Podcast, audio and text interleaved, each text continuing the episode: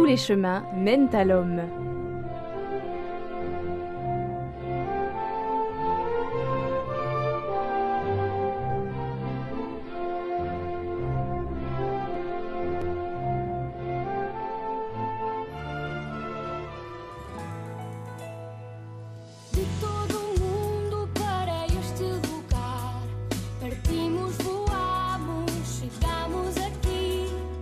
Madrid, Rio, Cracovie, Panama, les journées mondiales de la jeunesse font leur grand retour l'été prochain. La jeunesse mondiale a cette fois rendez-vous à Lisbonne, la ville portugaise qui sera le temps de quelques jours la capitale du monde catholique. Reportés d'un an à cause de la pandémie de Covid, ces JMJ sont bienvenus après cette année loin du continent européen. C'est ce qu'explique le père Emmanuel de Reuver, curé à Bruxelles, qui prépare ces journées mondiales de la jeunesse avec des groupes de jeunes. Ces années qui ont été un peu difficiles, parfois au niveau pastoral, au niveau engagement, au niveau de ce qu'on pouvait euh, euh, déployer. Les journées mondiales précédentes, c'était au Panama, donc c'était loin, c'était peut-être pas euh, toujours une date facile non plus pour les jeunes. Et donc c'est vrai que ça fait assez longtemps, ça fera sept ans qu'il y avait plus de, voilà, où des jeunes, un grand nombre de jeunes ont pu aller au JMJ. Kimberley, jeune belge de 25 ans, est impatiente d'être à Lisbonne. Pour elle, les JMJ sont un moment fondateur, une pierre angulaire dans sa foi. J'ai pas pu aller au Brésil parce que j'étais trop jeune. Je suis allée à Cracovie, c'était euh, l'expérience d'une vie. Je me suis fait des, amis cathos euh, pour la vie. C'est un événement qui vous transforme complètement. C'est euh, c'est une ville européenne qui est remplie de jeunes cathos qui chantent dans la rue, dans, dans les trains, etc. C'est c'est juste inoubliable. Ce dont je me souviens le plus au JMJ, c'était les, les veillées de prière. Euh, il y avait aussi bien sûr euh, la messe du matin, etc. On était mélangés. Mais les veillées de prière, que ce soit avec notre diocèse, avec euh, toute la Belgique ou bien avec le monde entier, c'était des moments d'inspiration vraiment. On était en communion avec le Christ et c'était juste époustouflant de se dire, ben, il y a des millions de personnes autour de moi, mais j'ai l'impression qu'il y a un vrai silence et je peux me concentrer sur ce qui est le plus important pour moi. Cette année, le thème est un extrait de l'évangile de Saint Luc. La Vierge Marie part, elle se leva et partit en hâte, dit l'évangile.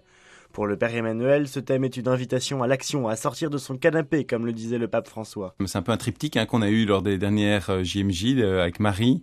Et je crois que Marie est vraiment une belle figure hein, de celle qui, qui s'est mise à l'écoute, qui a intériorisé cet appel du Seigneur, qui a pu dire oui, et puis qui cette joie, tout ce qu'elle a reçu en action de grâce, eh bien, elle ne le garde pas pour elle, mais elle, euh, elle va aussi vers l'autre, hein, un peu cette proximité dont nous parlait le pape François. Et, euh, et, je crois que c'est important aussi pour les jeunes.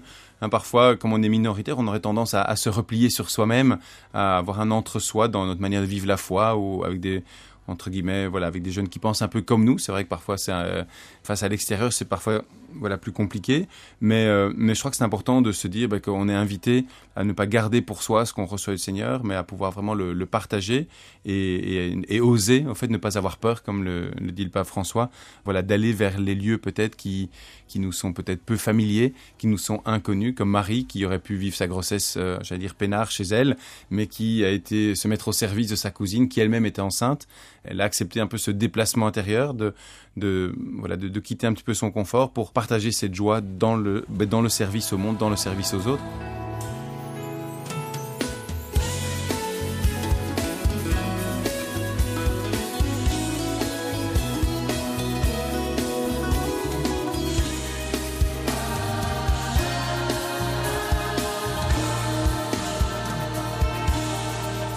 Être chrétien, c'est pas être un super-héros, en fait. C'est pas être quelqu'un de parfait.